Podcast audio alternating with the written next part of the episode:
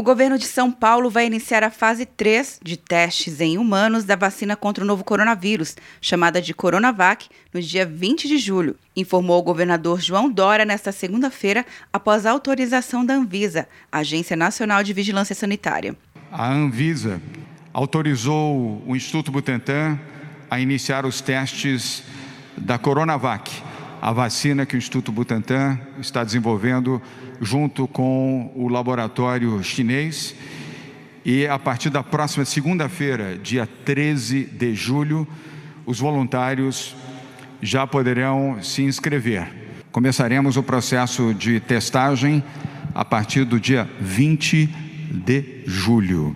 Segundo Dimas Covas, diretor do Instituto Butantan, a vacina contra o novo coronavírus é desenvolvida pela Sinovac, sediada na China, e é uma das mais promissoras do mundo porque utiliza tecnologia já conhecida e amplamente aplicada em outras vacinas.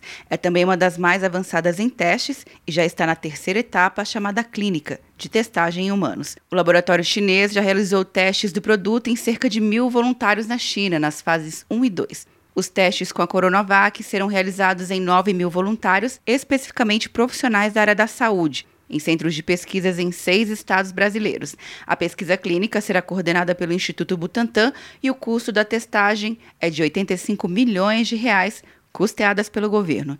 Quer um ano sem mensalidade para passar direto em pedágios e estacionamentos? Peça a Veloy agora e dê tchau para as filas. Você ativa a tag, adiciona veículos, controla tudo pelo aplicativo e não paga mensalidade por um ano. Por tempo limitado. Não perca. Veloy. Piscou, passou. De Brasília, Luciana Castro.